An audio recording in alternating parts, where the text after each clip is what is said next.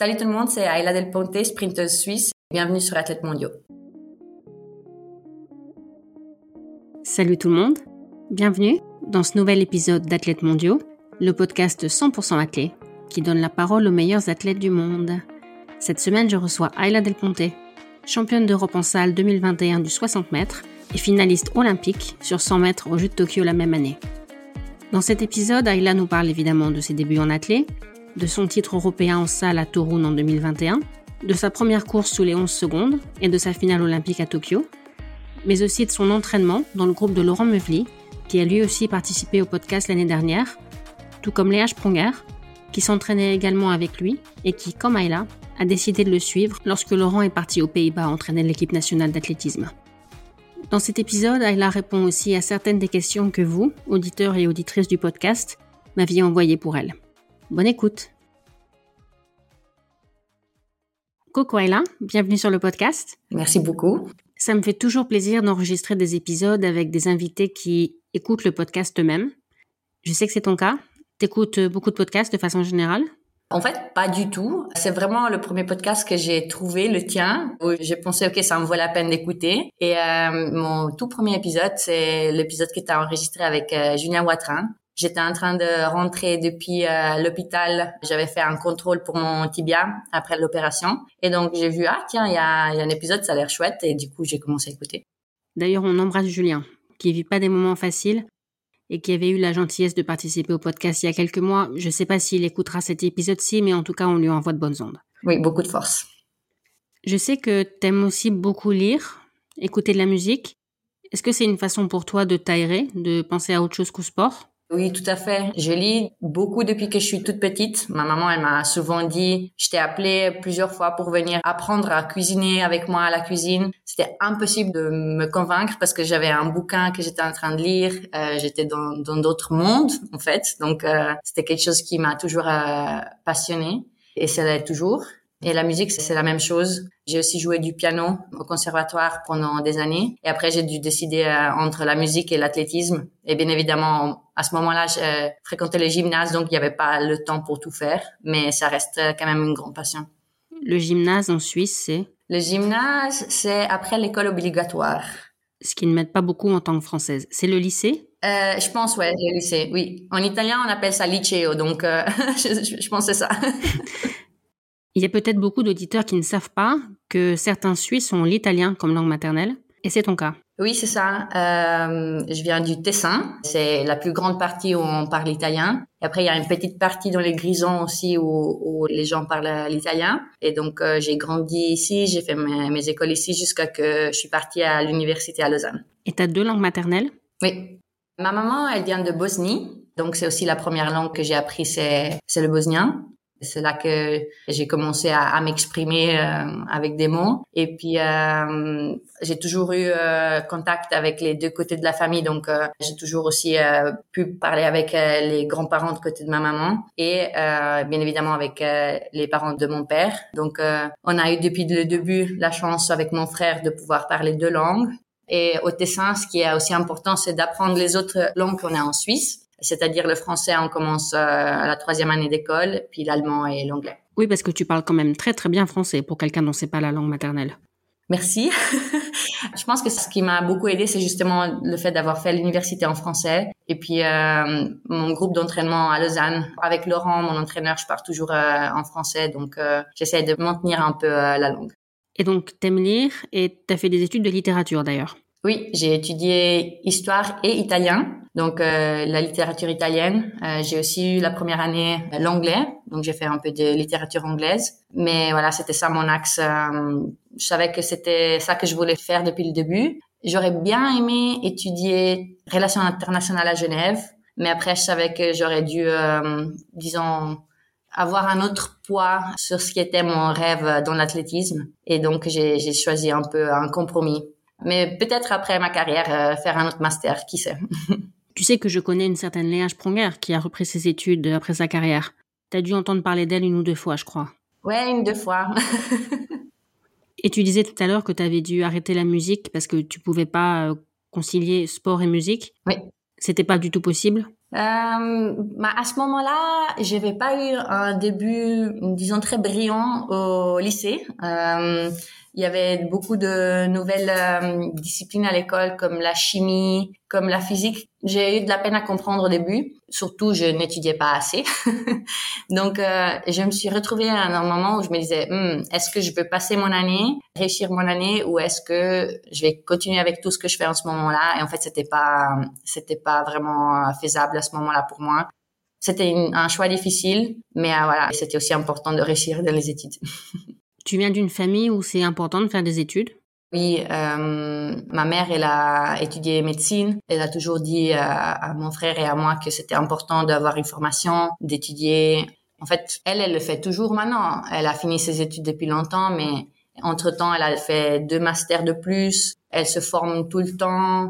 Après, voilà, vous le voyez pas dans le podcast, mais derrière moi, il y a tous les livres de ma mère et c'est qu'une petite partie. Il y en a beaucoup à la cave aussi. C'est quelqu'un qui m'inspire beaucoup aussi dans ce sens-là, qui inspire ma curiosité. Elle nous a toujours dit, il faut être curieux dans la vie, il faut apprendre des autres. Et donc, euh, j'étais aussi intéressée à faire mes études. C'était pas quelque chose qui était forcé. Mais c'est marrant parce qu'en préparant l'interview, je suis tombée sur une interview de Laurent Meuvely dans laquelle il dit que tu es un peu atypique dans le monde de l'athlète. Mm-hmm. Et en lisant ça, j'ai tout de suite pensé à Julien Watrin, dont on parlait tout à l'heure. Et c'est vrai que l'un comme l'autre, vous avez ça en commun de pas avoir que l'athlète dans la vie, de vous intéresser à plein de choses, à la littérature, à la musique. Et d'ailleurs, je suppose que quand toi t'étais blessé et maintenant Julien avec les problèmes de santé qu'il a, même si évidemment les deux sont pas comparables, ça doit aider d'avoir autre chose que l'athlète. Quand l'athlète va pas, quand on peut pas faire l'athlète, d'avoir autre chose dans la vie, euh, autre chose auquel se raccrocher. Oui, c'est surtout pendant des moments euh, de ma blessure, j'étais vraiment reconnaissante du fait que si un, jour ça devait arriver au point où je pouvais pas continuer mon métier dans l'athlétisme, c'est que j'avais un aide autour de moi que j'avais créé moi-même avec mes études, avec mon bachelor, mon master. Et donc euh, c'est aussi une sécurité qui est créée euh, entre guillemets plus euh, pratique, disons, mais c'est aussi une façon où on peut ressourcer, justement, penser à autre chose et changer de monde. Parce que ce que moi j'ai toujours adoré pendant mes études à Lausanne, c'est que oui, je vivais pour l'athlétisme, mais j'avais une colocation super. J'avais des amis super que j'avais rencontrés à l'université. Donc j'avais toute ma vie autour de ça et c'était pas seulement Ayla l'athlète, mais c'était aussi Ayla la personne, Ayla l'étudiante, etc. Donc euh, c'est quelque chose qui, c'est un monde très important pour moi et je suis très reconnaissante d'avoir fait cette expérience. Et est-ce que ton entourage de l'université te permettait aussi peut-être de mettre les choses un peu en perspective? Parce que pour eux, c'était que du sport et ça avait pas du tout la même importance. Complètement. Mais je me souviendrai toujours que mes colocs, quand je partais en stage, elles me disaient bonnes vacances. Donc, euh, et je disais oui, merci, mais ça m'énervait au fond du cœur parce que je me dis, mais en fait, je pars pas en vacances. Je pars à m'entraîner, je vais être fatiguée la plupart du temps, mais après, ça fait aussi comprendre qu'en fait, ce que nous on vit en tant qu'athlète, c'est complètement étrange pour d'autres personnes. C'est c'est pas quelque chose qui est normal entre guillemets. Et tu te la poses cette question parfois? Tu te demandes euh, quel est le sens de ce que tu fais? Tout le temps. Je me pose cette question tout le temps. Je pense que je l'ai aussi fait beaucoup pendant ces deux dernières années de blessure, surtout euh, après la dernière euh, blessure que j'ai eue cet été. je me dis mais pourquoi je fais ça en fait? Et c'était aussi la façon pour me recentrer et pour voir est-ce que je veux toujours suivre cette passion pour l'athlétisme parce que c'est vraiment un grand amour que j'ai pour l'athlétisme. Mais on était arrivé au point où ça me faisait beaucoup trop mal mentalement par rapport à combien je pouvais en profiter. Mais après, je vais toujours faire ça pour la petite Ayla qui a découvert l'athlétisme à 13 ans, qui est tombée amoureuse de ce sport euh, très vite. Donc, euh, c'est cette passion que je garde, c'est un jeu, c'est de la liberté de courir et c'est ça qui m'a aidé à continuer. J'ai lu que tu avais toujours tes meilleurs résultats en période d'examen. Oui, étrangement oui. Comment tu expliques ça? Je suis une personne qui réfléchit beaucoup je pense que Laurent, il a dû euh, se dire parfois, mais il faut qu'elle arrête euh, à réfléchir cette fille parce que je me pose beaucoup de questions, euh, j'ai beaucoup de doutes et je suis aussi très, je dis facilement mes doutes aux autres personnes parce que je panique assez rapidement. Et quand j'avais les examens, en fait, j'avais pas le temps de réfléchir à ça. C'était, ok, je fais ma compète, je dois rentrer, je ce train-là parce que demain j'ai un examen. Ça m'est arrivé en 2016. Je suis allée courir à Lucerne et c'était ma dernière occasion de courir la limite pour euh, Amsterdam. et je l'ai loupé de deux centièmes mais j'avais pas le temps de réfléchir à ce que j'avais fait, même si c'était mon PB à l'époque, parce que le jour après, à 9h30, j'avais un examen oral. Donc, c'était vraiment le l'étude, etc., le fait que j'avais un rythme très serré qui me permettait de pas avoir cette côté de réflexion. La petite Ayla dont tu parlais, elle a commencé par le patinage artistique, c'est ça? Oui. En fait, j'ai grandi dans une euh, vallée. Le petit village où j'ai grandi, à l'époque, quand j'y étais, il y avait 300 habitants. Donc, c'était très petit entre les montagnes. Donc euh, en hiver, par exemple maintenant en janvier, on a le soleil depuis 11h45 jusqu'à 3h, c'est ça. Et il n'y avait pas beaucoup d'opportunités de faire du sport, mais une des opportunités qu'on avait, c'était d'aller faire du patinage artistique. Et donc c'est comme ça que mes parents m'ont lancé dans le monde du sport que j'ai vite abandonné parce que j'avais beaucoup trop froid. J'étais toujours assez maigre, euh, assez frileuse. Et donc, euh, après cinq ans de patinage artistique, j'ai dit, hmm, en fait, j'aime pas beaucoup parce que j'ai trop froid. Et l'athlète, ça a commencé comment? Euh, Un peu par hasard. Après mes 12 ans, on a déménagé plus proche de la ville parce qu'on était à 40 minutes de la ville. Et pour mes parents, c'était plus facile euh, de être plus proche aussi pour nous d'aller à l'école. Donc on a on a déménagé. Mon frère à l'époque, il, euh, il faisait déjà de hockey sur glace. Il devait voyager plus qu'une heure et demie chaque fois pour être dans un bon niveau d'équipe. Et donc, on s'est rapprochés. Et à ce moment-là, je faisais pas de sport. On a eu une UBS Kids Cup à l'école. C'est une compétition qui est proposée aux enfants euh, jusqu'aux 16 ans en Suisse. À l'époque, moi, j'avais fait un 80 mètres à de en longueur et on avait lancé une balle de 200 grammes.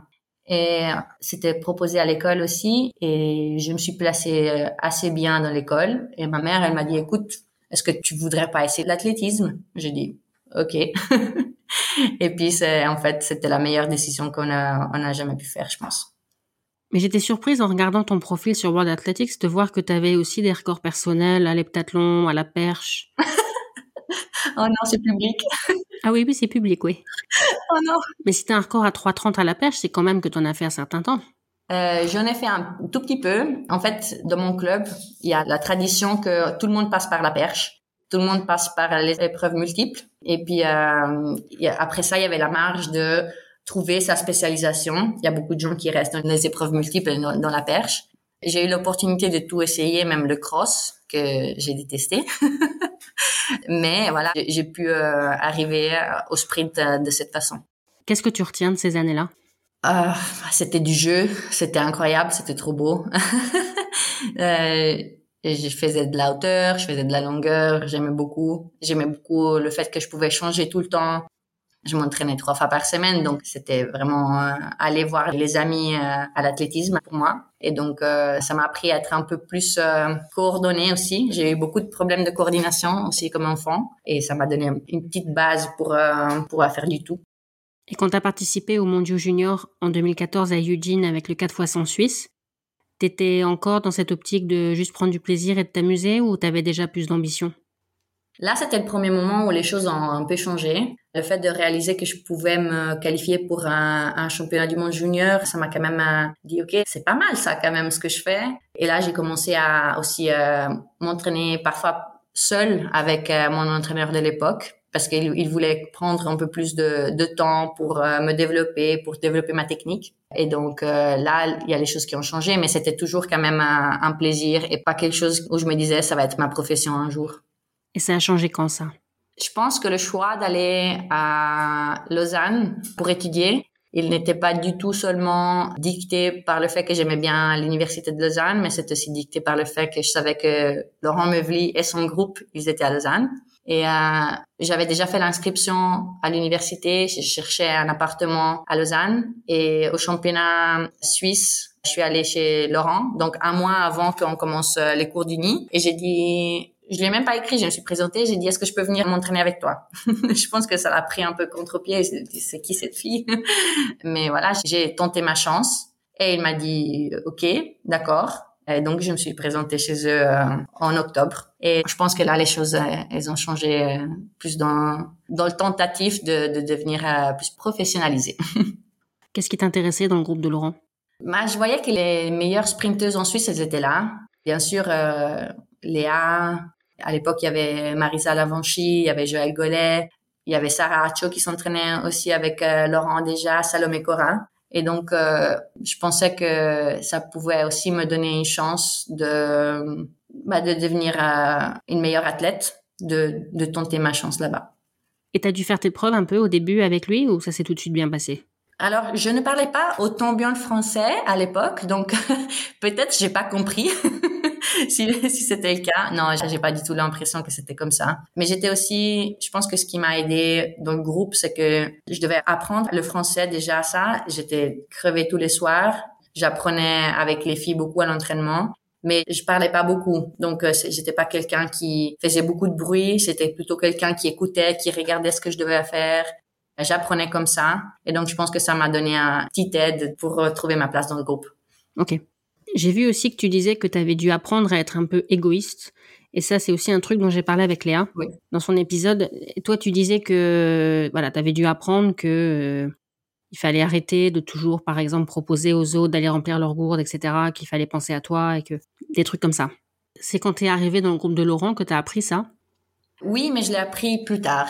Euh, je pense que c'est quelque chose qui est resté euh, avec moi jusqu'en 2018-2019, donc euh, bien trois ans depuis que j'étais dans le groupe. Mais ça correspond à la période où j'ai commencé aussi à travailler avec mon psychologue euh, du sport. Et euh, c'est aussi une des choses où on a travaillé ensemble.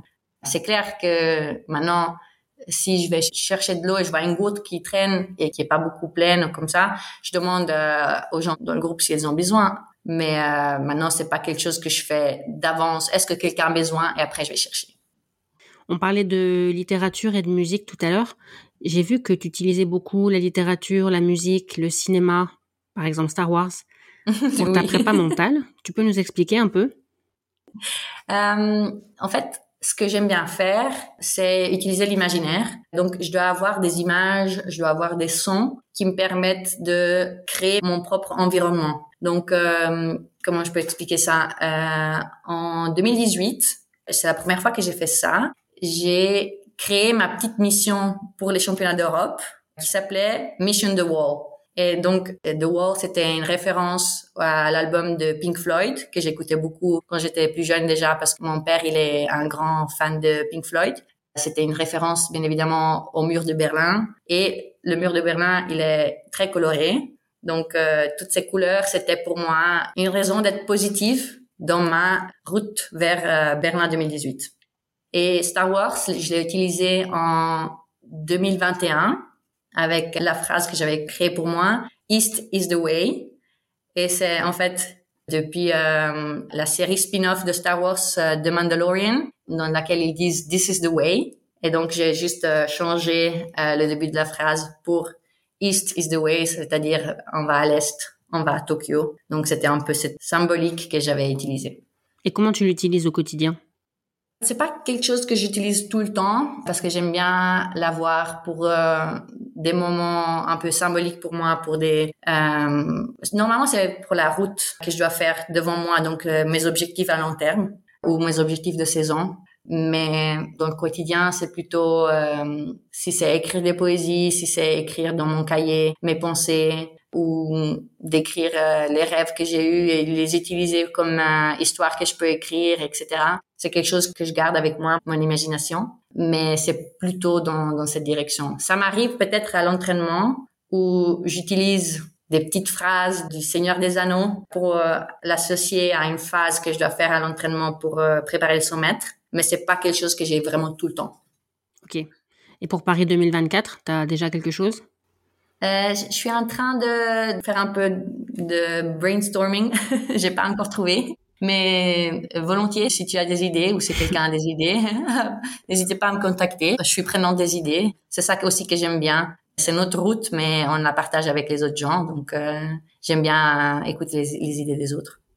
Oui, j'ai vu que tu avais une playlist avec des titres recommandés par ta communauté. Oui, oui, c'est ça que j'ai fait. Ça, c'était avant mon titre en 2021 à Torun. J'avais envie d'avoir euh, de la musique un peu différente et donc je voulais avoir un peu l'impression que les gens me poussaient, euh, qui étaient avec moi dans cette euh, aventure que j'étais en train de faire, ce que j'essayais de faire, euh, de, de, gagner mon premier titre. Et donc euh, c'était assez sympa. Les gens, ils n'avaient pas hésité à mettre des chansons et, et c'était des bons titres aussi.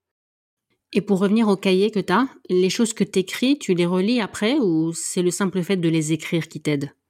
C'est surtout le fait de, de écrire parce que quand je relis par après, je, je comprends pas en fait. c'est parfois des choses que j'ai écrites, je me dis ok, mais là qu'est-ce que je voulais dire? C'est, j'arrive pas à me remettre exactement dans le moment et dans l'état d'esprit où j'étais. Ça c'est très important pour moi, l'état d'esprit.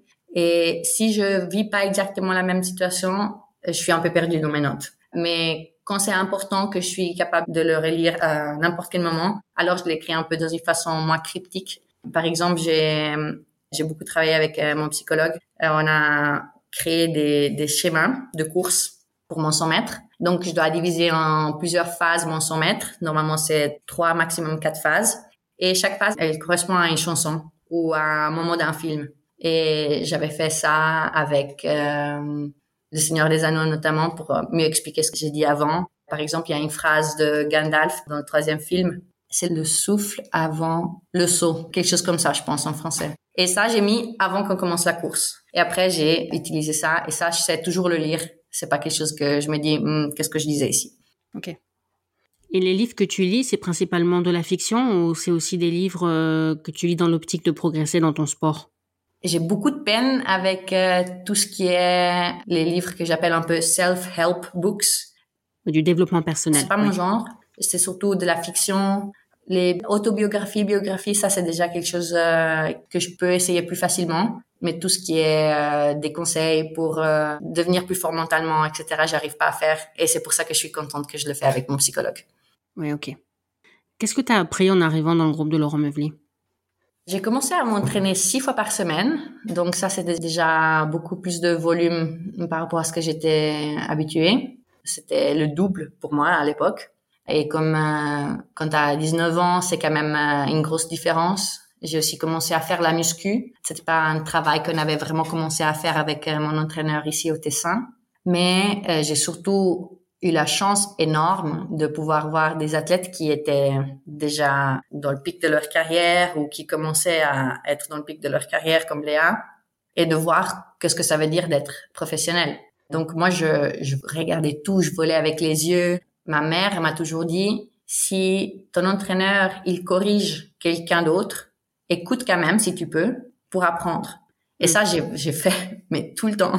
Je voulais tout entendre, je voulais savoir qu'est-ce que je pouvais faire mieux. Et pour moi, c'était de l'or chaque jour d'avoir cette chance. Et je vais jamais oublier quand Léa m'a dit après ma première compétition en salle, je suis fière de toi et là, tu peux mettre Rio dans ton agenda. Et pour moi, je me disais, mais j'ai 19 ans, elle pense que je vais aller à Rio, aux Jeux Olympiques, c'était incroyable. Et ça m'a aussi donné la confiance de commencer à travailler vraiment pour ça. T'avais besoin que quelqu'un y croit pour toi, pour pouvoir y croire toi-même? Je pense que oui, parce que j'étais tellement naïve à l'époque. Je me disais, mais oui, euh, je vois les gens qui m'ont toujours inspiré de courir euh, plus vite pour être dans le relais suisse. Donc, euh, Marisa, Léa, Hélène, et Mujinga aussi à l'époque. Donc, je les vois et elle, elle croit en moi pour que j'aille au jeu. C'était un moment qui a réveillé quelque chose en moi. Et tu y es allé au jeu? Oui. Avec le relais, tu étais titulaire? Quel souvenir tu gardes de ces jeux? Parce que les athlètes racontent parfois que la première participation aux Jeux Olympiques, elle n'est pas euh, optimale, on va dire. Qu'on est un peu spectateur, euh, qu'on trouve ça incroyable d'être là. Comment tu as vécu les choses, toi? C'est vrai que c'était complètement différent par rapport à ce que j'ai vécu à Tokyo. Je pense que j'ai pu profiter du moment, mais d'un côté, si je regarde en arrière, j'étais pas prête mentalement. J'étais tellement stressée, j'étais beaucoup anxieuse. Je me disais, c'est le relais suisse, c'est une grande responsabilité d'être dans l'équipe, et j'étais pas vraiment arrivée au moment où je me disais, en fait, j'appartiens à cette équipe, vu que c'était ma première année et c'était tout nouveau. Mhm. Quand Laurent est parti travailler aux Pays-Bas, c'était une évidence pour toi de le suivre ou t'as envisagé un moment de rester en Suisse? J'ai eu la chance qu'il me dise assez vite qu'il était en train de, de réfléchir à l'option de, de, partir. Il n'avait pas encore décidé. Et moi, je l'ai encouragé. Je lui ai dit, c'est une opportunité en or pour toi, c'est génial. Il m'a dit, tu as du temps pour réfléchir, prends ton temps. Mais j'ai assez rapidement décidé que j'allais le suivre. En fait, mon frère, il a fait du hockey sur glace et il est parti de la maison quand il avait 16 ans. Il allait au Canada pour suivre son rêve. Et je me disais, si mon frère, il est parti quand il avait 16 ans, et moi, j'arrive pas à partir quand j'en ai 23. on va avoir un problème. Et surtout, moi, je partais en Europe, je partais pas de l'autre côté du monde. C'était possible de rentrer en Suisse dans la journée s'il fallait. Et cette, fois, c'était mon frère qui m'avait inspiré aussi à, suivre Laurent. Mais je savais à l'époque que Laurent, c'était la personne juste pour m'amener à, mon meilleur niveau. Et ça t'a aidé aussi de savoir que Léa, Léa Spronger partait aussi? Oui, de savoir qu'il y avait Léa et Karim Hussein aussi. Ça m'a aidé parce que je savais que j'allais pas être seule et qu'on allait être les trois. Donc, euh, c'était certainement quelque chose qui était euh, soulageant. Est-ce qu'il y a des choses qui t'ont surprise ou choquée quand tu es arrivée aux Pays-Bas? J'étais choquée de voir la différence de l'athlétisme hollandais par rapport à l'athlétisme suisse. C'était deux mondes différents. Ils ont une philosophie de performance qui est appris aux athlètes très tôt. Donc, quand euh, il y a des athlètes qui arrivent à Papendal au centre national, parfois les athlètes, ils ont 16 ans, ils sont très jeunes, et c'est là qu'ils commencent déjà à apprendre le métier d'être athlète. Moi, je l'ai toujours dit, il n'y a pas d'école, il n'y a pas d'apprentissage pour apprendre le métier d'athlète. Tu dois voler des autres, tu dois regarder, tu dois apprendre comme ça, un peu tout seul. Et là, en fait, ils sont beaucoup plus accompagnés. Les structures, elles sont géniales. En Suisse, chez mes parents, je dois voyager, je pense, deux heures de plus par rapport à ce que je dois faire pour tout faire, pour avoir mes soins, pour avoir mon entraînement, pour avoir euh, mes repas. Et donc, euh, c'est de plus pour euh, la récupération. Et qu'est-ce que tu as pu apprendre, par exemple, au contact de tes copains d'entraînement néerlandais? Hum, Ce que j'ai vu surtout, c'était la mentalité de, justement, cette mentalité de performance. Elle était très présente. Ils étaient là pour travailler. Ils n'étaient pas là pour être potes, même si tout le monde est pote. Mais c'était surtout cette, euh, en anglais, cette drive, cette volonté d'aller dans une direction qui est clair à tout le monde. Il n'y a pas de la place pour qui ne va pas dans la même direction. Et je pense que parfois ça peut être très dur si on n'est pas capable à trouver notre place dans cette direction, si on n'a pas la même euh, volonté d'aller dans cette direction. Mais moi, ça m'a inspiré beaucoup. Comment tu as vécu les choses quand Léa a arrêté? C'était pas facile. Pour moi, c'était compliqué de pas la voir, de retrouver ma place un peu dans le groupe parce que parfois, il parle en néerlandais, c'est normal. La plupart du temps, elle parle anglais, donc c'est de la chance pour moi. Mais euh, j'avais pas quelqu'un avec lequel je pouvais parler en français tout le temps, comme avant. J'avais pas mon amie Léa, déjà euh, ma copine d'entraînement depuis des années. Et donc, euh, c'était de retrouver un peu la place. Mais heureusement, on a toujours gardé le contact aussi sur WhatsApp. Elle a toujours un œil sur moi. Elle suit toujours tout ce que je fais. Moi, je aussi suis ce qu'elle fait. Donc ça, c'est ça qui est aussi beau de l'athlétisme. On crée des amitiés pour la vie, je pense et, c'est des trésors. Si elle nous écoute, on lui fait un petit coucou. Coucou. Il y a quelques jours, j'ai demandé aux auditeurs et auditrices du podcast s'ils avaient des questions pour des spécialistes du sprint court. Donc si ça te va, je vais t'en poser quelques-unes. Oui. La première, elle m'a fait rire. Elle vient d'une lanceuse de marteau qui a parfois fait du, des épreuves de sprint aux interclubs et qui manifestement est restée un peu traumatisée parce que sa question est pourquoi tu fais ça? Le stress dans les starts, c'est horrible. Bah, en fait, si tu gères pas les nerfs, c'est les nerfs qui gèrent toi. et c'est pas souvent pour un très bon résultat, euh, mais c'est quelque chose que j'ai dû apprendre. C'est quelque chose que j'ai, travaillé avec mon psychologue notamment et euh, j'étais beaucoup stressée. J'étais stressée parfois quand j'étais plus jeune, depuis le soir avant. J'arrivais pas à dormir quand il y avait une compétition. Donc euh, quand j'arrivais dans les blocs, c'était fini. Et là, en fait, le stress qu'il y a avant, les nerfs, c'est quelque chose qui me donne tellement d'énergie. Cette sensation de, OK, maintenant il y a quelque chose qui va se passer. C'est quelque chose qui me, oh, je peux pas dire m'extasie, mais qui me pousse et que je cherche. Et c'est clair, euh, on a l'impression que j'ai le cœur dans, ma, presque dans ma bouche, le cœur qui remonte parfois par le stress, mais c'est quelque chose qu'il faut utiliser pour courir vite. Après, je sais pas si j'ai répondu à la question. Quel conseil tu pourrais donner à des athlètes qui sont très stressés dans les starts? Faut respirer, faut respirer régulièrement. Moi, je, normalement, je compte, euh, je respire sur trois, je garde trois secondes. Après, je laisse aller sur un rythme de trois. Si je vois que je suis trop stressée, je fais ça. Et je mets ma main sur mon cœur, je m'écoute, je ferme mes yeux et je fais cet exercice jusqu'à que j'arrive à sentir que je me suis calmée un peu.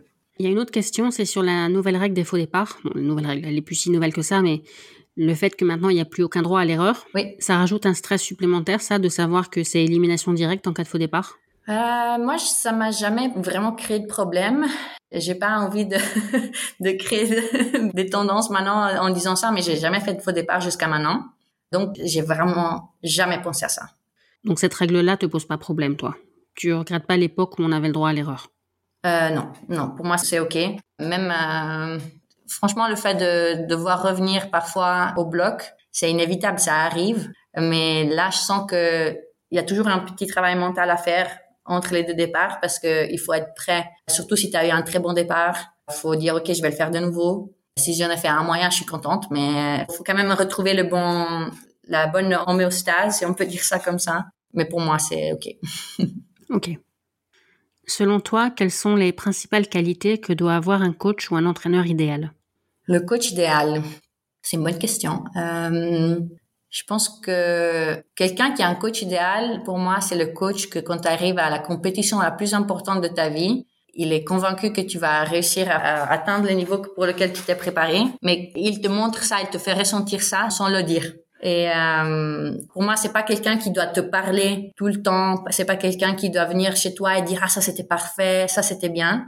Ben voilà, moi je prends l'exemple de Laurent quand on a fait nos compétitions ensemble. Pour moi, ça c'est parfait parce que s'il y a quelqu'un qui me parle tout le temps, je vais péter un plan. Je vais pas apprécier du tout, mais je vois qu'il a confiance en ce que je suis en train de faire. Et même si c'est moyen, il me fait pas comprendre. Et, ça, je pense que c'est une bonne qualité.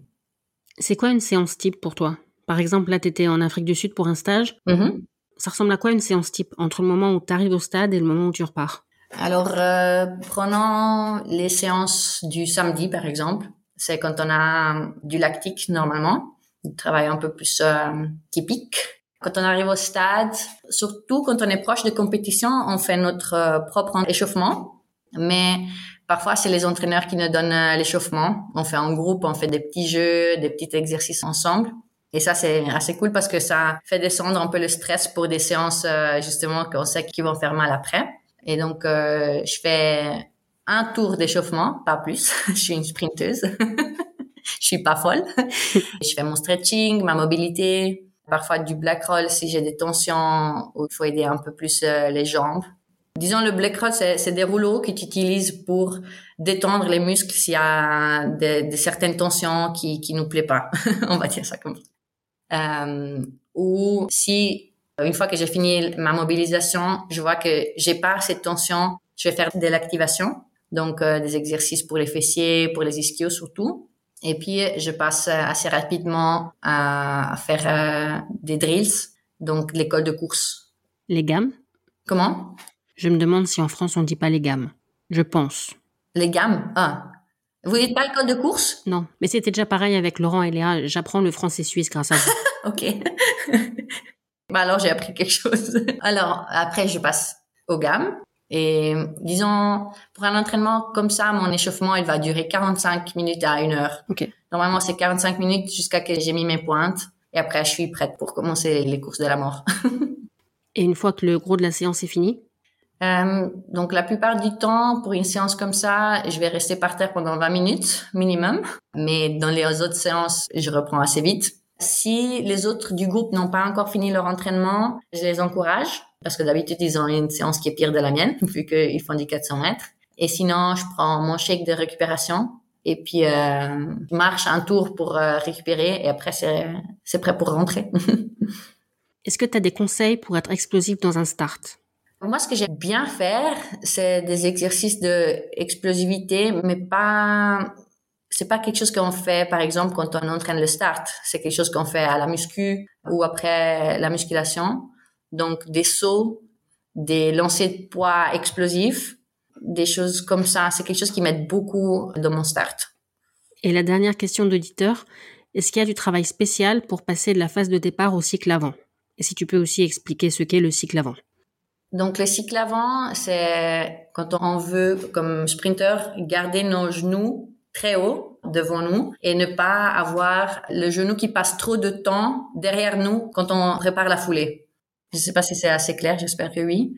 Mais pour avoir du drive, donc de la transition, de l'accélération à la course euh, droite, disons, ce qui pour moi est important et ce que aussi Laurent m'a appris, c'est pas vraiment de pousser derrière moi quand je fais mon départ et je fais mon accélération, Je dois pas avoir la notion que je dois pousser derrière moi, mais c'est que je dois activer mes fléchisseurs de hanches. Ok. Donc, on réfléchit plus à monter haut les genoux, déjà au moment de l'accélération, plutôt que pousser derrière. Et ça m'aide déjà à préparer tout ce qui est après le lancer. Ok. Tu réfléchis beaucoup pendant une course? Euh, Pas vraiment, surtout pas sur la technique à la compétition. La seule chose que je réfléchis parfois, c'est que j'ai toujours un repère autour des 80 mètres. Et là, je sais que j'ai parfois un problème, c'est que ma fréquence, elle tombe. Et donc là, je sais, OK, j'ai installé mentalement un cône sur la piste. Et quand j'arrive à ce cône mental, là, je vais remettre la fréquence et garder pendant mes 80 mètres. Et c'est la seule chose que je réfléchis. J'ai vu que tu avais un peu un rituel au moment de ton départ, une petite routine. C'est quelque chose dont tu as besoin, qui te rassure en fait, je crois qu'elle est juste là. C'est pas quelque chose qui me rassure, mais je pense que je fais juste tout le temps la même chose. Mes petits sauts après, je fais un grand saut. C'est ça que tu penses ou c'est autre chose? Ah, ok. je pense que c'est dans mon hardware. C'est juste à installer. Pas possible de désinstaller. ton record perso sur 100 mètres, c'est 10,90, 10,90. Mm Tu te souviens de ton premier chrono sous les 11 euh, Oui, c'était, je pense, la course la plus spéciale de ma vie. c'était en série à Tokyo et euh, j'étais à côté de Shelian. Et ça, c'était super pour moi parce que je savais que je devais rester accroché le plus longtemps possible. On va juste préciser, si par hasard il y a des personnes qui ne savent pas, Shelian, c'est Shelian Fraser Price, okay. la Jamaïcaine. Pardon. Sept fois championne du monde, c'est ça? On a arrêté de compter. euh, mais oui, j'étais à côté d'elle et euh, c'était parfait parce que j'avais eu des très bons entraînements à mon pre-camp à Shiba, on s'était entraîné. Et avant la course, il, m'a juste dit, tu fais ce que tu veux, mais tu cours ton PB. Il m'a dit, tu cours au max, tu exploses. Et donc, j'avais ça dans ma tête.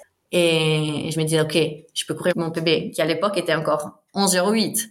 Et donc, euh, non, 11,07. Mais quand j'ai vu 10,91, c'était juste euh, incroyable. Et tu penses que c'est justement parce que tu avais Shelian à côté de toi? Oui, c'était un lièvre. euh, non, mais blague à part, euh, en fait, le fait d'avoir elle à côté, chez le sprint, on a ce phénomène qui arrive parfois où les sprinteurs rentrent dans la foulée de l'autre personne, et donc rentrent un peu dans une... Euh, euh ils sont synchro. Et c'est ce que j'ai eu avec Acheliane à côté de moi. Je suis rentrée dans sa foulée et malgré ça, en fait, je pense que sa foulée, elle m'a donné tellement de relâchement et ça m'a aidé à, à rester relâchée, à pas me crisper. Et à la fin, je me disais, mais Laurent m'a dit que je dois courir vite. Donc, j'ai remis à la fin que ce que je disais avant, euh, la fréquence que je dois mettre à la fin. Et je pense que ça m'a aidé. Tu dirais que 2021, c'est ta meilleure saison jusqu'à présent? Oui, oui, complètement. Parce que déjà, l'hiver, tu avais gagné les Europes en salle à Tourun. Mm-hmm. Tu as dit en interview, je te cite, fallait juste courir avec le cœur et les jambes, et c'est ça que j'ai fait. Oui. Ça veut dire que cette fois-là, tu as réussi à débrancher le cerveau? Euh, Oui, je l'ai complètement débranché. J'étais clairement dans ce moment, ce que je disais aussi avant, où les nerfs me mettaient dans une bonne position. Je gérais les nerfs. C'était pas les nerfs qui me géraient, qui me donnaient beaucoup d'énergie. Et euh, je me souviens, j'étais mais d'un stressé, mais positif. Et avant mon départ à Torun, je suis tombée sur la piste, je me suis ouverte ma jambe, je saignais beaucoup. euh, je sais pas comment c'est possible, ma pointe, elle est restée dans la piste. On devait préparer nos blocs et après rentrer pour la présentation. Et moi, je suis tombée comme un, un sac de patates. et, et euh, ça, ça m'a fait redescendre un peu le choc, le moment. Et après, j'étais juste prête à courir. Mon premier appui, il était parfait, donc euh, après, je savais qu'il n'y avait pas d'histoire. Moi, je rigolais avec Léa et je lui disais, en fait, j'ai fait un, un, pacte de sang avec la piste. Donc, euh, ça a marché. Et en 2021, il y a Pia Chikowska qui avait aussi fait un pacte de sang au championnat d'Europe euh, team parce qu'elle elle, aussi, elle saigne aussi beaucoup de son doigt. Quand elle a fait 100 mètres, elle a aussi couru à l'époque son PB 11-20. Mais peut-être pas conseillé. Faites pas à la maison. en tout cas, à Toronto, as gagné facilement parce que tu gagnes en 7-0-3 et les deux autres médaillées, elles font toutes les deux 7-22. Ouais. Ça s'est joué où, tu crois À la première foulée dont tu parlais? Oui, on travaillait sur ça depuis un mois. Depuis toute la saison en salle, j'essayais de vraiment avoir cette première foulée, ces premiers pas agressifs. Il était toujours trop passif. Et malgré ça, j'avais couru mes PB aussi hein, euh, dans le World Indoor Tour. Je me plaçais toujours sur le podium, mais c'était pas ce qu'on cherchait Et puis, c'est vraiment aussi avec le biomécanicien, il m'a dit qu'il regardait à la maison. Il m'a vu faire ce premier pas, il a dit, OK, elle a gagné. Après un pas. Parce qu'il savait que c'était là que j'allais avoir la foulée optimale, la force juste aussi dans la bonne direction. Et puis, c'était, ouais, c'était ça. Mais c'était la première fois que tu arrivais à la faire comme il fallait, cette première foulée? Oui. Et comment tu l'expliques? C'est l'adrénaline d'être en finale des Europes en salle Je pense que c'est ça. Et Torun, euh, franchement, c'est une piste magique. Donc. Après Torun, tu as eu le Covid, non? Oui. Tu as mis du temps à t'en remettre, non? Ça m'a pris deux mois, exactement, deux mois à me remettre. Oui, c'était, c'était très compliqué. T'as pas pu t'entraîner du tout? Euh, en fait, j'ai fait ma quarantaine. J'étais 12 jours enfermée dans ma chambre d'hôtel à Bellec, où on était encore en entraînement. À l'époque, c'était encore strict. Je pouvais pas sortir du pays. Je devais faire une quarantaine complète jusqu'à que j'aille des tests négatifs. Et ils m'ont mis un vélo dans la chambre. Ils m'ont mis un peu des poids, des ballons et des choses comme ça. Et je me suis entraînée pendant 12 jours comme ça. C'était un peu démoralisant parce que je sentais que mon corps, il aimait pas du tout ce que j'étais en train de faire. Et le moment où on est rentré, j'étais censée repartir directement pour les championnats du monde de relais à Silésia. Mais en fait, j'étais positive de nouveau, donc j'ai pas pu partir. Et heureusement parce que euh, j'aurais pas du tout été euh, dans l'état d'aider l'équipe. Et mon système nerveux, en fait, c'était ça. Mon système nerveux, il était complètement euh, chamboulé par le Covid. Et ça m'a pris deux mois pour qu'il revienne à la normalité. Oui.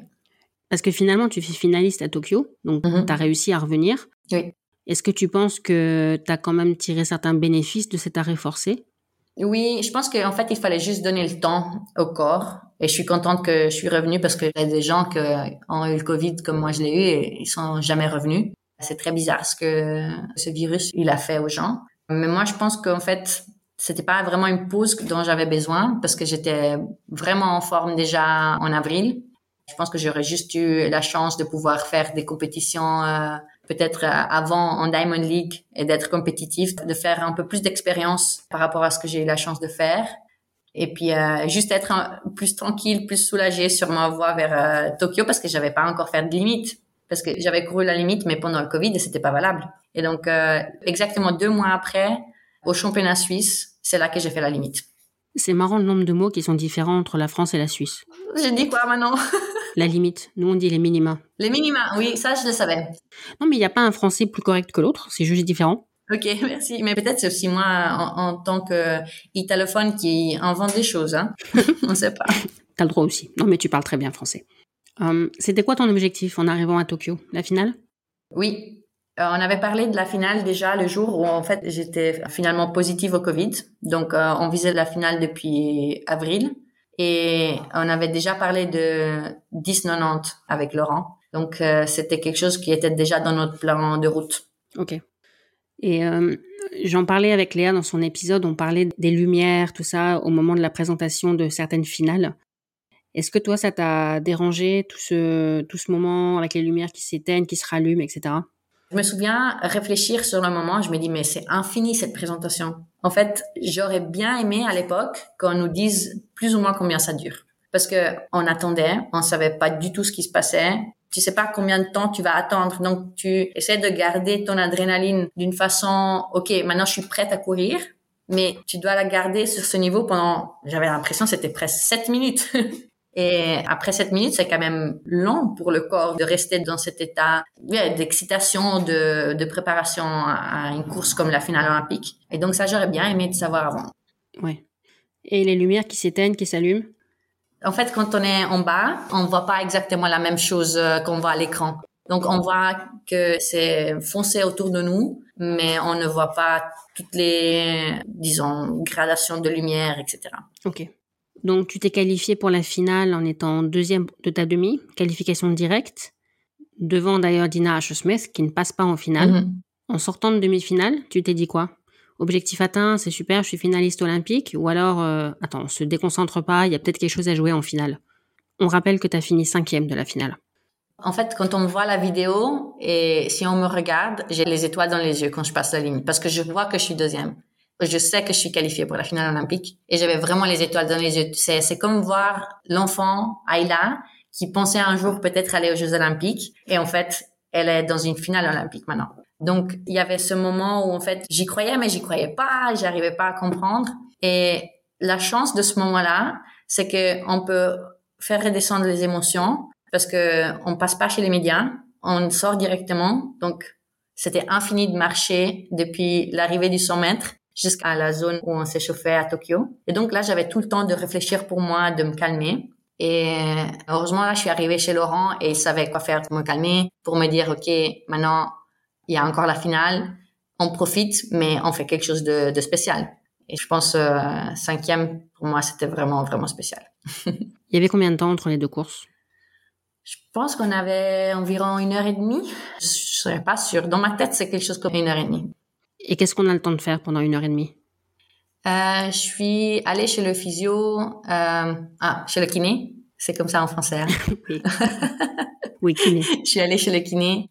Essayé de rester calme. J'ai écouté un peu de musique. J'ai mangé quelque chose parce qu'évidemment, il fallait aussi préparer le corps. Et après, juste un court échauffement, rien de très long, juste un, donner des, des bonnes sensations au corps à ce point-là, refaire un départ et puis aller. Mais ce qu'il faut dire aussi, c'est que Laurent m'a envoyé en retard exprès à la call room avant ma demi.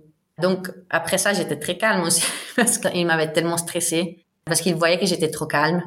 Il voyait que j'étais trop en confiance pour que je me qualifie pour la finale. Et donc, il m'a dit, ah non, non, t'as encore du temps, reste assise, voilà, prends ton temps, tu peux enlever tes pointes. En fait, j'étais déjà en retard. Et après, j'entends qu'ils sont en train d'appeler mon nom, euh, euh, please proceed to the call room. Et, et je suis Laurent! ça m'a fait monter le stress comme ça.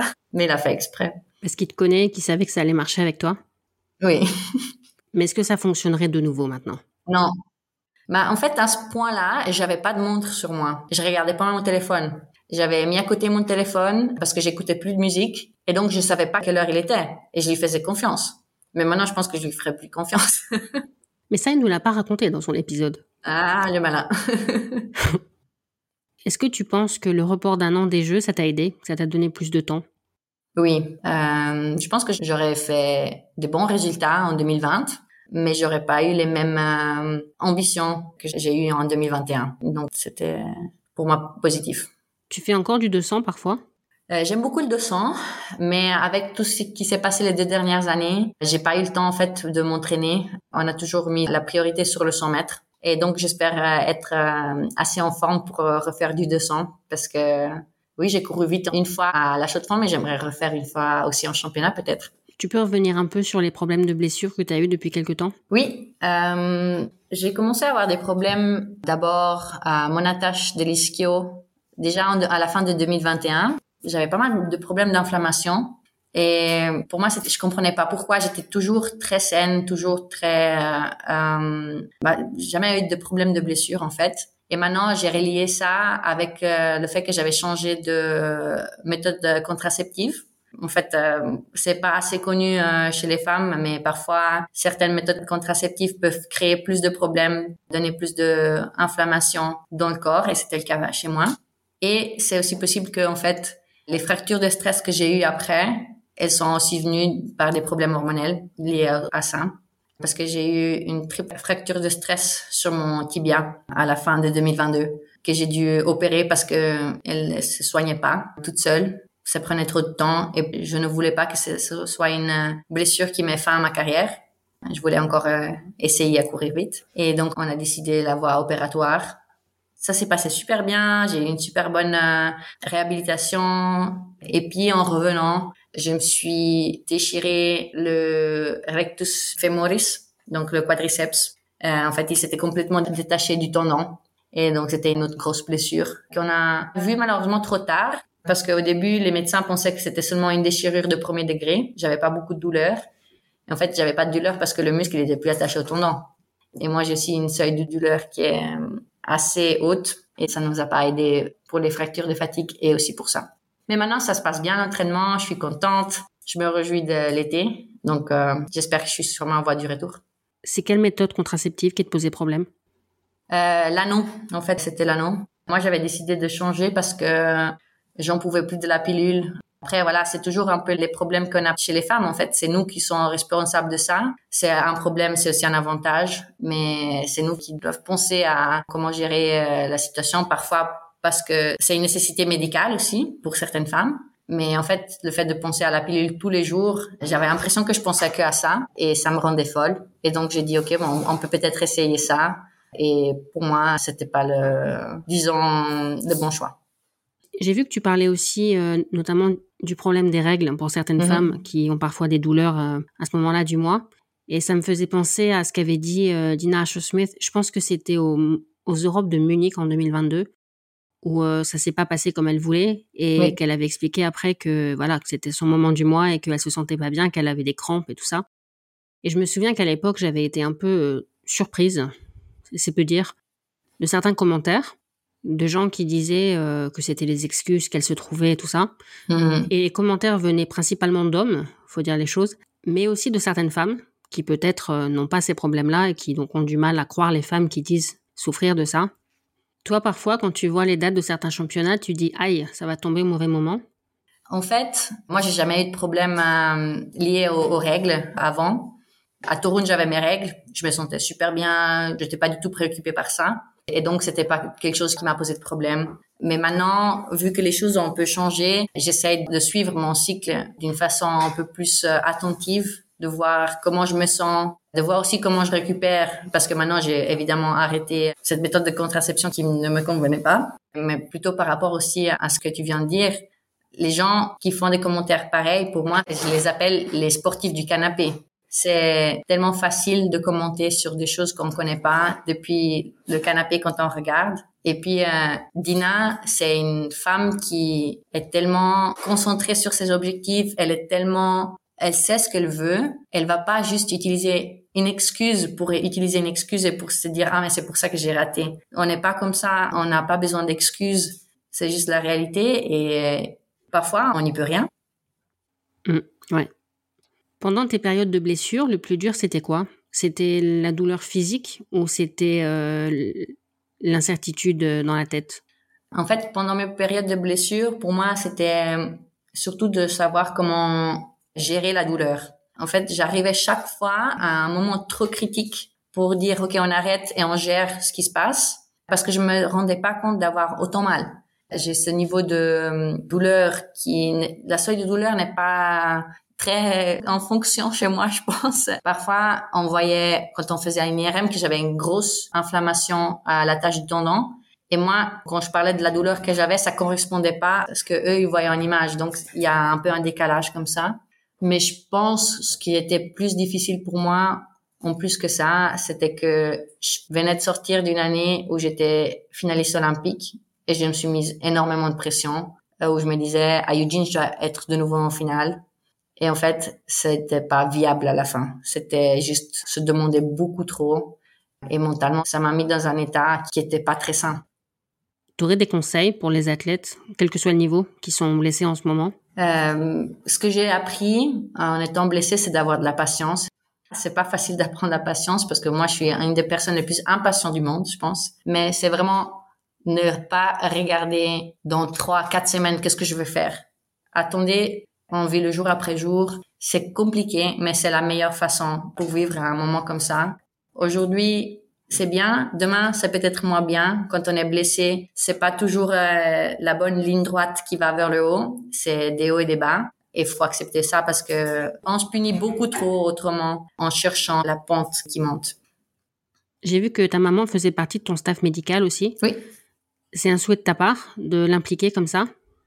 En fait, elle nous a éduqués, euh, évidemment pour tout, mais depuis qu'on a commencé à faire du sport les deux avec des ambitions assez hautes, avec mon frère. Elle nous a appris ce que c'était une euh, alimentation saine. Elle était toujours présente. Elle nous a toujours soignés depuis qu'on était petits. Donc, c'était quelque chose qui s'est fait juste dans la continuation de comment on, était habitués. Moi, je sais que ce qu'elle fait me convient beaucoup. C'est une méthode aussi, euh, elle fait de la l'acupuncture. Donc, euh, c'est vraiment inspirant de l'avoir travaillé parce que elle fait de tout pour aider la personne qu'elle a devant elle, n'importe qui c'est. Et donc pour nous, pour, pour ses enfants, elle fait encore plus. Et c'est juste euh, cool de, de pouvoir faire ça ensemble aussi. Et elle a dû se former spécialement pour toi? Alors, elle a fait la médecine chinoise parce que ça l'intéressait aussi. Mais quand elle a commencé avec euh, la médecine naturelle, c'est parce que j'avais des problèmes quand j'étais bébé. Donc, euh, c'est ça aussi qui l'a poussée à se former. Mais par exemple, il y a quelques mois, elle allait faire un cours de médecine de sport avec l'acupuncture. Il y avait des médecins assez connus qui sont venus aussi euh, de l'Angleterre, ici au Tessin, et elle, elle est allée spécialement pour moi. Donc, elle prend vraiment des journées de formation pour nous et c'est clair, elle adore apprendre. C'est aussi pour ça qu'elle le fait, mais elle le fait aussi pour nous. Ok. Est-ce que tu dirais qu'à un moment de ta carrière, de ta jeune carrière, qui est loin d'être finie, tu t'es auto-saboté euh, complètement. Je pense que pendant ces deux dernières années, j'étais en mode auto-sabotage à 100%. J'étais pas objective. J'avais un point fixe dans ma tête et ça m'a pas du tout aidé. En fait, parfois les athlètes, on se rend pas compte que c'est normal de avoir des moments de blessure. Ça fait partie du travail. Je suis pas la première, je vais pas être la dernière, malheureusement. Et puis, euh, on demande beaucoup trop de nous. Même quand l'entourage nous dit de, de se laisser du temps, de s'écouter. Si on a ce point fixe, ça va être compliqué de vraiment l'enlever jusqu'à quand on a vraiment la, la grosse euh, chute qui nous fait comprendre que en fait, on peut pas faire ça à nous-mêmes. Et pour moi, cette grosse chute, euh, c'était ma blessure en mai et là, j'ai dû me réveiller, j'ai dû me dire, en fait, ce que tu es en train de faire à toi-même, là, ça, c'est pas bien. J'ai dû demander de l'aide. J'ai dû vraiment dire à mon psychologue, en fait, ça va pas. Parce que chaque fois que je le voyais, je disais, ah non, mais ça va très bien. J'avais aussi complètement bloqué tous les symptômes que j'avais d'une dépression. J'en parlais pas, mais quand je rentrais à la maison, je me mettais sur mon canapé et je bougeais pas pendant des heures. Ça me correspondait pas du tout comme personne. Mais ça, c'est vraiment ce que une mauvaise pensée peut faire aux gens. Et c'est mes parents qui m'ont dit, écoute, on voit que ça va pas. Est-ce que tu peux, s'il te plaît, en parler avec quelqu'un?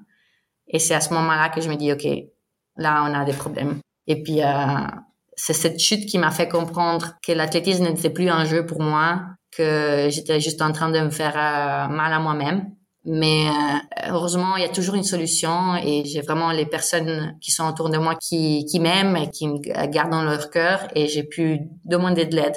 Je sens que je reviens à la surface, donc euh, c'est difficile, mais c'est que du sport finalement. Et on ne doit pas se faire du mal pour ça. C'est clair. Si à l'époque où tu as commencé l'athlé, on t'avait dit que tu serais championne d'Europe en salle, finaliste olympique, et c'est pas fini, tu l'aurais cru? Non, jamais. Non. Je me souviens regarder euh, Londres 2012 et je me disais ah mais imagine un jour aller au jeu.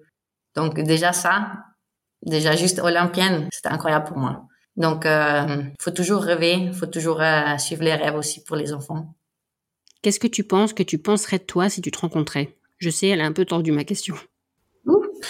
Euh, ça c'est une question difficile pour moi. Hein. Je suis pas quelqu'un qui aime parler bien de soi-même, mais je pense que je verrais tout ce que j'ai fait aussi avec mes études, les sacrifices que j'ai faits. Et je pense que je pourrais d'une façon m'admirer pour les décisions que j'ai faites. J'ai eu aussi de la chance. Parfois, les décisions, ça peut être d'une fois d'un côté d'un autre, mais j'ai quand même eu le courage de prendre certaines décisions. Donc euh, peut-être je pourrais être un peu admiratif de ça. T'aimes pas dire du bien de toi? Bah, je trouve ça compliqué. C'est pas dans ma nature. ok. Qu'est-ce qu'il te faudrait pour te dire à la fin de ta carrière que tu as réussi ta carrière? Hmm, Franchement, ça va être bizarre que je dise ça, mais une médaille avec le relais. Plus qu'en individuel. Parce que je l'ai fait, parce que j'ai mon titre. Bien sûr, mon objectif, je vais continuer à travailler pour ça, c'est aussi d'être euh, médaillé en Europe euh, outdoor et bien sûr aux championnats du monde et aux Jeux olympiques, mais je pense qu'une médaille avec le relais, ça me dirait, OK, on a vraiment pris ce projet et on a réussi à faire ce que c'était l'objectif depuis 2012. Oui, parce que le relais suisse, le 4 x 100 femmes suisses, c'est les Red Jets, c'est ça? Oui, c'est nouveau. euh, le relais a fait quand même pas mal de places de finalistes au dernier championnat, 6e, 5e, 4e. Qu'est-ce qui vous manque pour être sur le podium? Un peu de chance le jour J? Parfois, c'est de la chance, mais oui, de continuer à y croire, je crois. si tu pouvais faire un 4 x 100 avec trois filles avec qui tu n'as jamais couru un 4 x 100, tu choisirais qui? N'importe qui? Oui, n'importe qui. Alors, bah, j'ai jamais fait de relais avec Léa. J'ai fait avec sa sœur, avec Hélène. Donc, je pense, je voudrais Léa dans mon équipe. Et puis, Alison Félix. Parce que... Parce que c'est Alison Félix. Ouais, c'est quand même Alison Félix. Et d'autres générations, je sais pas, je pense, moi, je prends Lick et Claver. Mais c'est marrant parce que pour un 4 x 100, tu choisis des filles qui sont pas spécialement connues pour le 100. Ouais, voilà. Il n'y avait pas de spécification, j'ai pas pris de sauteuse en hauteur. On parlait du relais là, mais à titre personnel, c'est quoi tes objectifs pour 2024 Surtout d'être en santé, physiquement et mentalement. Et donc, euh, c'est sur la bonne voie. Parce que je sais que quand c'est le cas, après, il peut y avoir des étincelles sur la piste. Et c'est vraiment ça que je me souhaite pour 2024, d'être en santé. Et après, on verra pour le reste. Tu sais, hier, j'ai fait un test pour la première fois. J'ai demandé à ChatGPT de me suggérer une chanson qui te correspondait. Et ChatGPT m'a dit Unstoppable de Sia. Si ça, c'est pas un signe. Oh, elle est bien, celle-ci. Super. Tu valides? Je valide. Je valide 100%. Euh, non, elle est super. Si tu écoutes le podcast, tu sais qu'il y a une question que je pose à tout le monde. Ce que j'aime le plus dans la clé, c'est que c'est un sport universel. Qu'est-ce que toi t'aimes le plus dans la clé? La liberté qu'elle donne euh, aux personnes de s'exprimer n'importe euh, d'où elles viennent, n'importe. Euh, c'est juste cette liberté incroyable qu'elle donne. Ouais. Est-ce que tu veux ajouter quelque chose, Ayla? Euh, merci beaucoup pour ce que tu fais, de nous faire découvrir des athlètes que peut-être on connaîtrait pas forcément. C'est jamais banal ce que tu fais, les questions que tu poses. Merci. Il est vraiment génial ton podcast. Merci. Merci à toi. Merci à Ella d'avoir accepté mon invitation et merci à vous d'avoir écouté l'épisode jusqu'au bout. N'oubliez pas de vous abonner au podcast pour ne pas manquer les prochains épisodes. Et si c'est pas déjà fait, laissez 5 étoiles et un commentaire sur Spotify et Apple Podcast et parlez du podcast autour de vous. Ça ne vous prendra que quelques secondes, mais ça peut faire une vraie différence pour l'avenir du podcast. Vous pouvez aussi soutenir le podcast via Tipeee. Tous vos dons, quel que soit leur montant, contribuent aux prochains épisodes. Vous retrouverez le lien Tipeee dans les notes. Merci et à la semaine prochaine.